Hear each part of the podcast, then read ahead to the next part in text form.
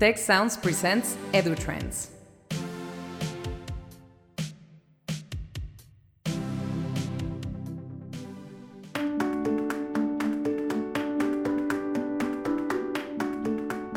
Welcome to the EduTrends podcast and webcast brought to you by the Institute for the Future of Education. I am Jose Pepe Escamilla, Institute for the Future of Education Associate Director. Uh, today's guest is Melissa Loble. She's Chief Academic Officer at Instructure. Melissa, it is a pleasure to have you here. Thank you so much for having me. It's a it's a great pleasure to be here as well. Great. So, Melissa, I want to start this question about uh, talking about micro credentials. But before going um, into more detail, that I've seen that in many places of the world, uh, micro credential is like a big thing, a trend. People talking about that projects, money going from some governments, uh, etc. Why micro credentials are important and why it is a trend? It's a great question. We're seeing globally that uh, learners and in future employees are looking for alternative paths to build their skills. And in response to that, we're seeing traditional institutions, educational institutions, we're seeing non traditional providers. We've been seeing this over the last five or so years surface as a way to help learners, help people on their career journeys better develop skills that make them both more marketable and more effective in the roles that they want to play in their careers. And so I think it's really been a response to this shift in how we think about learning and why and how we want to build the right kind of skills to make ourselves successful as individuals. And we're watching we're watching micro credentials surface as a way to address that shift. Right. So micro credentials is a response to the shift uh, um, uh, in um, in the world of work. So it's is this a, a demand from uh, the learners or a demand from the employers or neither both of them? Oh, that's a great question. Um, it's a demand from both of them.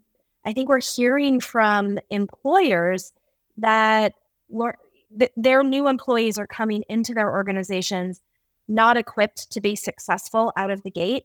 And then we're hearing from the learners themselves, uh, they don't feel as though they're able to be effective in their roles as they start in new roles, or they don't have the skills to then grow. So I think we're seeing it from both sides. Um, and we're seeing in the intersection of that education, workforce development, learning, other kinds of non traditional learning opportunities try to address either the workplace need or the learner need or both in micro credentials and other kinds of alternative uh, programs and learning opportunities to, to, to really address the skills gap that's surfaced. So uh, many of these uh, programs in micro credentials surface from um, uh, a need of uh, people in IT in technology, and also programmers, uh, data scientists, uh, cybersecurity, now AI.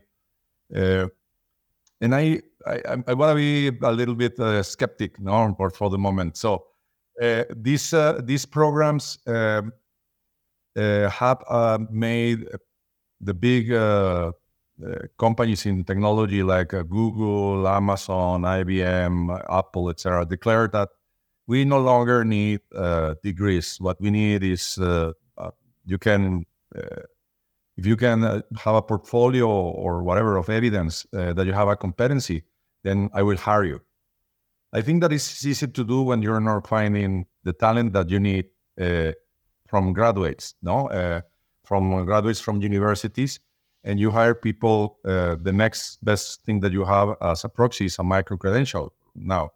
But uh, how much is this happening in other disciplines, in other areas, and how much do you expect that to grow, and why? Yeah, I'm going to be a skeptic with you on this. I think there are, yeah, I think there are transparent places where the skills and the competencies needed can be delivered through a micro credential. Uh, you, you've already made some really good examples. Some of the science skills, data science, um, we're seeing cybersecurity service that way. There's some hard underlying skills in that that can be developed in in micro credential settings. But where I where I'm a skeptic is there are this either softer skills, the critical thinking skills, the reasoning skills, the teamwork skills, these things that we use every day in our jobs that are hard to demonstrate in micro credential settings. And so I I start to wonder is there a balance there between how we bring these hard skills that employers need and that learners need in order to get the kinds of careers and jobs they want with some of that uh, softer skills that are developed in educational settings that are potentially more traditional, more like a degree program, where you spend four years working towards certain certain outcomes that bring you into these places where you are collaborating with others, you're developing negotiation skills, collaborative skills, you're understanding how to think differently and solve problems. So, so I, I do think the micro credentials are good and in response in a good way to this this need to competency build, but at the same time, we need to make sure we're not sacrificing through those micro credentials these other skills that we're taking for granted that really make people highly effective in the workplace and in their communities even. Yeah, yeah, I, I understand uh, what, what you said. I, I think that you're uh, right uh, to be uh, skeptical about this, but uh, I think also that it will depend on how um, how that micro credential is being developed. No, is this uh, if it's a traditional self-paced multiple choice course, it will be difficult to do that. I will also say that in a university that is very traditional and maybe is a lecture based uh, high stakes exam uh, kind of uh, educational model, there's not a lot of intention on the development of those horizontal transversal skills and and uh, there are settings that are much better suited for the development of those skills like uh, like for instance a more active uh, environment challenge dual um, dual degree, dual um, uh, like cope, maybe it's cope in English. Is uh, this German uh, model that is a dual uh, education model where people go into the uh, study, etc. So maybe there are some micro credential programs pro- programs that uh, can can can have the opportunity of developing those those skills, and it will be also maybe a way of differentiating between them. Yeah, that's a really yeah, that's a really good point. The the more pro- project based or even uh, application based kind of micro credentials could definitely deliver that. And like and like thinking about that, not all micro credentials are the same and drive in the same way um, and result in the same outcomes that we're trying to accomplish. I think that's that's a really important point, and that we can, as we're thinking about how to build these micro credentials, incorporate in both those horizontal skills that that you're referring to um, alongside some of the more hard skills that employers are looking for and learners are trying to develop. That's a, that's a very good point. There's there's another uh, thing. Um, uh, there is a recognition of uh, credentials, and also, for instance, in Mexico, um, several years ago, we initiated a um, a movement of creating public uh, uh, two-year degree uh, universities or colleges to form people for more advanced technical things, but that doesn't require the four-year university degree. And uh, these uh, these universities had not been very successful to achieve a recognition on the market, on the labor market. Also, uh, the uh, employers uh, not necessarily value uh, the, the, the degree, and some of them have morphed into um, teaching university, a four-year teaching university degree. It has not been the case everywhere. I know that in other countries, like maybe in Chile or in other parts of uh, um, uh, of Latin America, U.S., Europe, etc., those programs are very successful. But I wonder what will happen with micro credentials in terms of recognition from the labor market, uh, because it's not given that it will work. Yeah, it's. I think there are challenges, like you've described in Mexico. I think there are also challenges globally around that same issue, and it's really validating micro credentials. I think this leads into even just simple badging programs. Um, we're starting to see this question around what's the currency behind that or what's the validity behind that not just the we can prove that that's aligned to skills and here's the work that students have done but more about do these truly become marketable as a way to demonstrate your abilities in the workplace and i think what we what globally from a learning perspective we need to start to tackle is how do we build currency behind these? How do we create consistency of quality? How do we think about how we're crafting micro credentials to directly align to those skills and be effective? And to do all of that, we need to partner closely with the corporate space uh, or the employment space or wherever learners are going next after they're completing these micro credentials badges or even some more traditional degrees. Like, how do we partner with industry to ensure that we are seeing and developing the right kinds of programs that have value, have currency underneath them. Because if we don't do that, the challenge is we start to dilute the value of all of them. So if there's a lot of programs out there that don't drive the right kind of value or build the right kinds of skills, can those hurt the ones that do do that? Because, you know, universally people are going to start to not accept those programs as well as they should. So I do think we have a challenge here, and there's an, an opportunity for those of us that are building these programs. I actually teach in one to be very thoughtful about the meaning and the skills coming out of those and partnering with industry to drive that in the right direction so that we're not um, we're not negatively affecting all micro credentials or all of the opportunities here for, for learners to have alternative pathways to education. Well, that, that interesting. So, uh, I, in in this regard, uh, I think there's a spectrum from um, uh, no regulation at all and uh, a lot of uh, regulation from uh, from the government. No, we we have seen. Um, and the European Union recently, they have launched a micro credential program for universities, where they encourage universities to do that that has uh, some guidelines. I think they are relatively loose. Um, and uh, maybe four years ago, New Zealand also launched a micro credential program that uh, was uh, very aspirational, no, everywhere.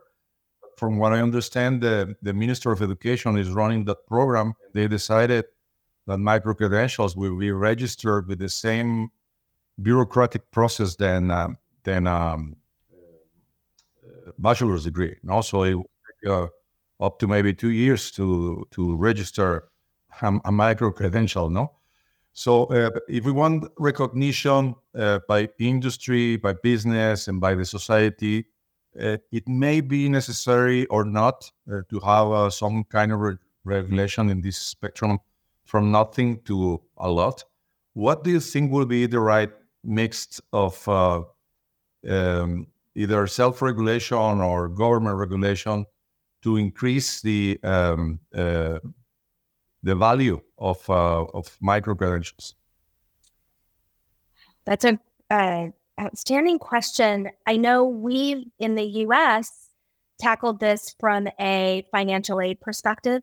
So we've chosen to use regulation around what is valid to use financial aid for and what's not. And that's starting to set the bar for what are good quality micro credentials and what aren't. It, it's indirectly doing that, but but we've come at it from that direction in the US. Um, I think there's a there's a middle ground where there is regulation in how those programs are being constructed, the micro credential programs, and how they're being assessed. So many accreditation programs around the world want continuous improvement built into your programs. So, how are you building these programs, how are you then looking at the outcomes that students are achieving and then evaluating those outcomes and evaluating how successful the program is to develop to, to, achieve those outcomes and then feeding back in that loop continuous improvement so you're always ensuring that where there are gaps you're you're filling those and you're continually expanding the way that program delivers skills. So i think to me regulation around ensuring there's reflection there's assessment reflection and continuous improvement is a good thing. But i worry about over regulation and i'd be really curious your thoughts here. If we overregulate, are we going to stifle innovation in the micro credential space? Uh, and if it becomes over federally mandated or government, you know, owned by at that federal level, does that also slow no. the progress of these down? Yeah. Yes, I um uh, I um I agree with what you say. This uh, is I think over regulation is is not a good idea. Uh, but I'm not sure that no no intervention at, at all is the best way because I, I imagine that an employer uh, uh, receives a curriculum where it says that um, uh, someone has a micro credential, and at the end, uh, the value of that will be the will be by the prestige of the of the brand. Let's say that is uh, delivering that micro credential, like if that micro credential is delivered by one of the big uh, companies uh, like uh, I say Google, Amazon, or imagine uh, um, uh, McKinsey for a micro credentialing strategy, or uh, um, I don't know risk analysis for Deloitte, etc people will say if uh, one of these companies is uh, delivering these credentials, I believe I will believe that there are a, a, a good uh, a good credential. But what about the rest? Uh, there's there's no way of uh, understanding uh, the value of them. Yeah, it's it's it's interesting. The references the the McKinsey idea or the Google or Amazon. What's known for those behind those companies' brands is the rigor at which they uh, develop their their solutions. Right? There's a there's an implied rigor. There's an implied operational excellence in that, and so those brands carry forward, just like you said, and the the credential brands would carry forward with that. Um, and you're right. What happens with those that don't have that kind of rigor?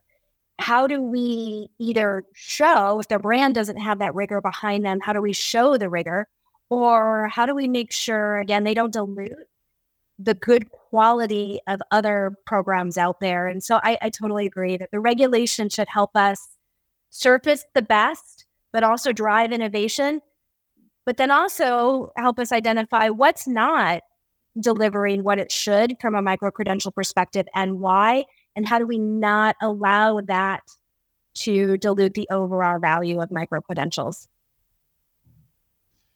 What What do you think is the um, role that universities can play in this space?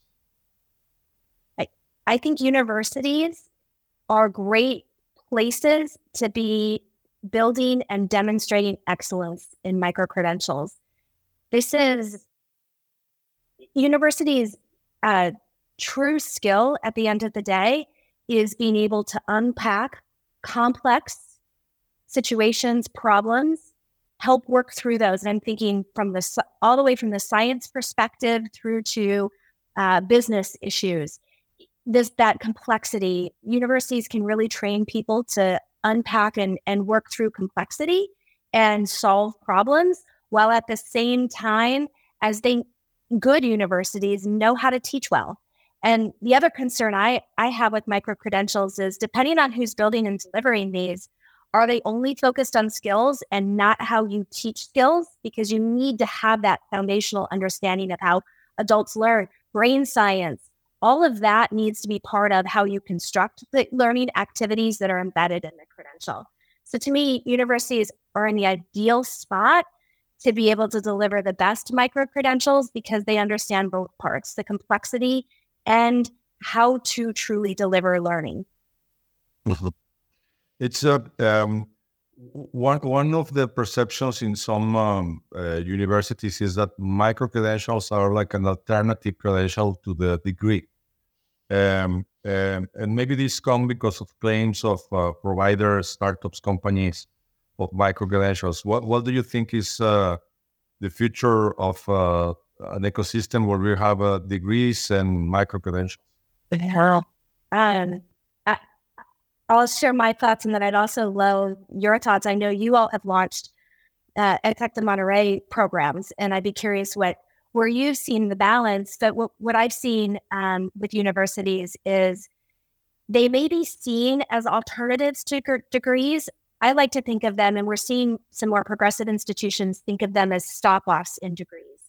So it is an opportunity for a learner especially if you use a micro credential embedded in an existing degree or you have a, a collection of uh, learning opportunities that are developing skills that make a degree that much more marketable. So you can use those two avenues.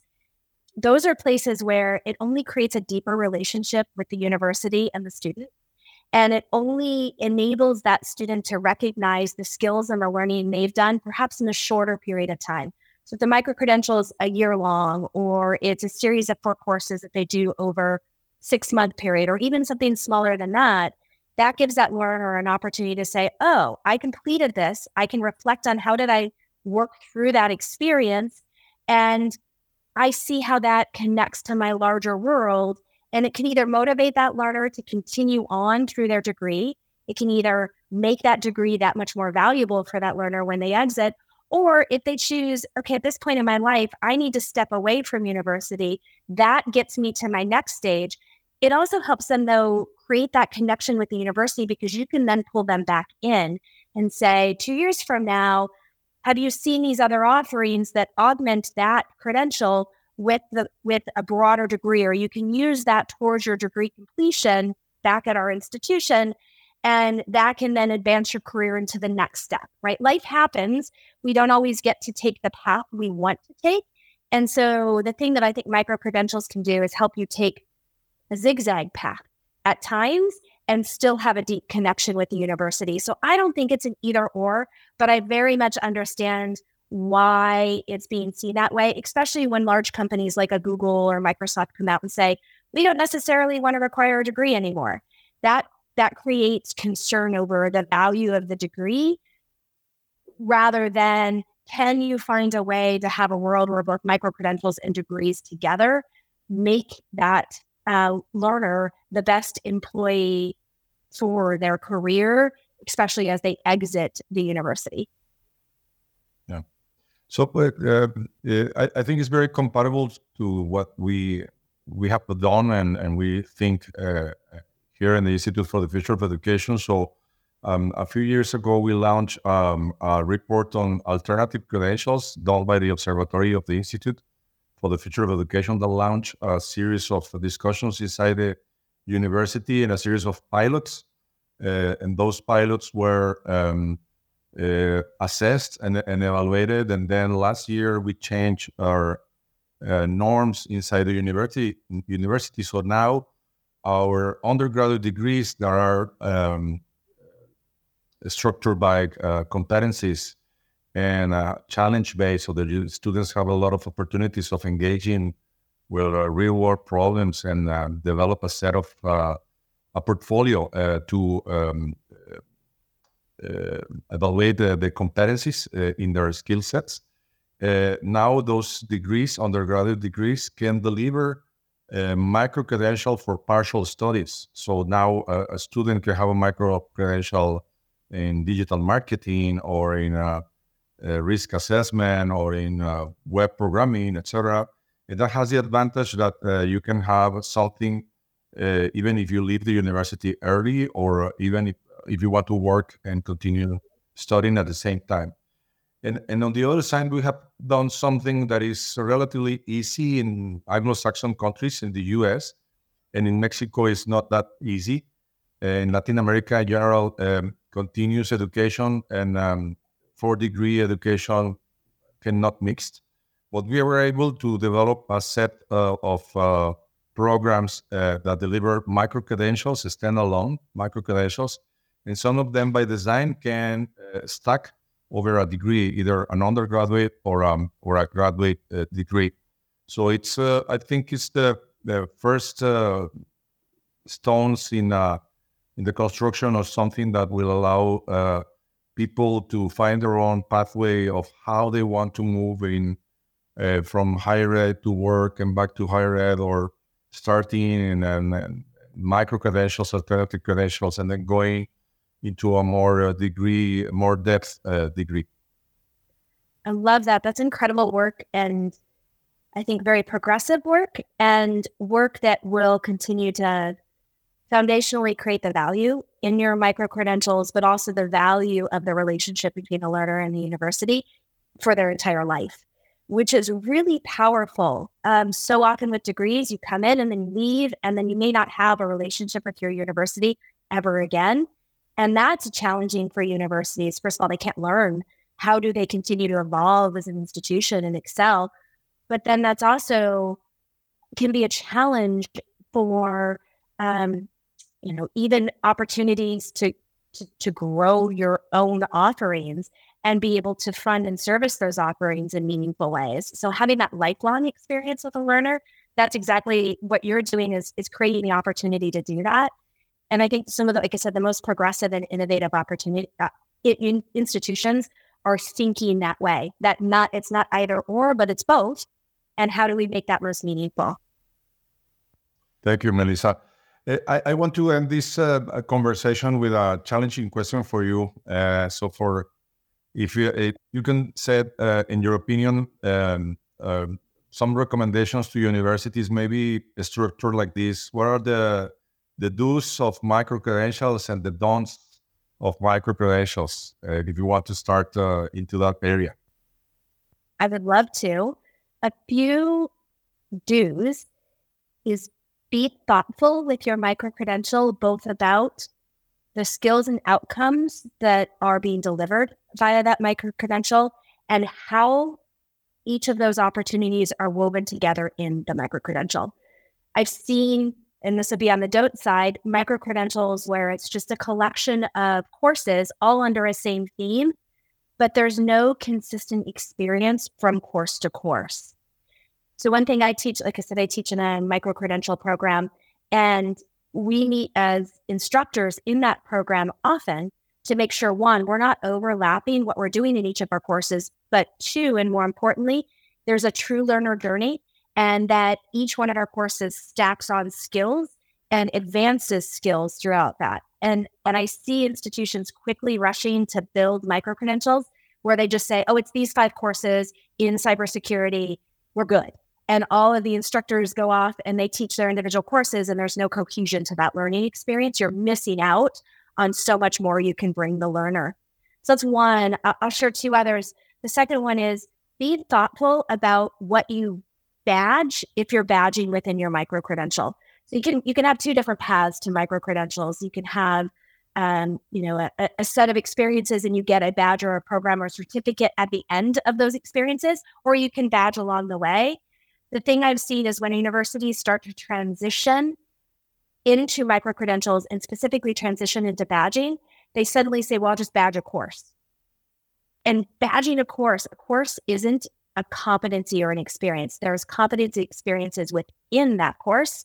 And that's what we need to be acknowledging, not necessarily a course. So, again, I think a do is be very thoughtful about the skills and the competencies and how they connect and and badge and award the right kind of recognition for the right pieces of that and don't rush to try to transform again five courses that you're currently teaching into a micro credential in the state that they are currently in their degree.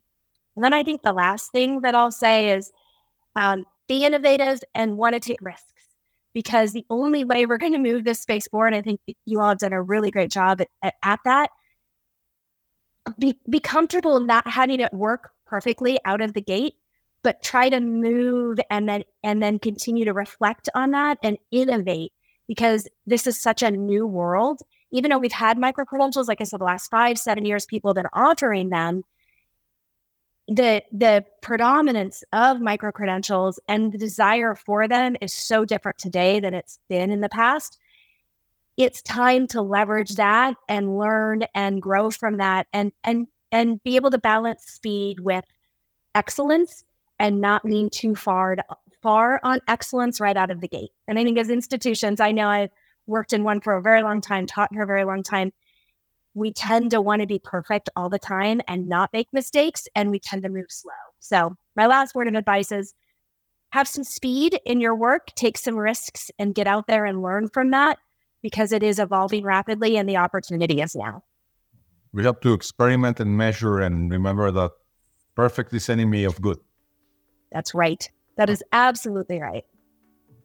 Thank you very much, uh, Melissa, for your time and for sharing your knowledge about the future of uh, credentialing in education. Uh, I've been very happy to, to talk to you. I enjoy the talk, and I'm sure that our audience will value this uh, talk. Also, expect to see you soon uh, in uh, in Monterrey in, in, the Institute for the Future of Education and, and host you here in, in our conference in January from the 23rd to the 25th of January in our IFE conference. Fantastic. Thank you. This has been such a, a, a, wonderful conversation. Thank you for having me. I've learned through this conversation as well, and I would love to be there. Great. See you soon.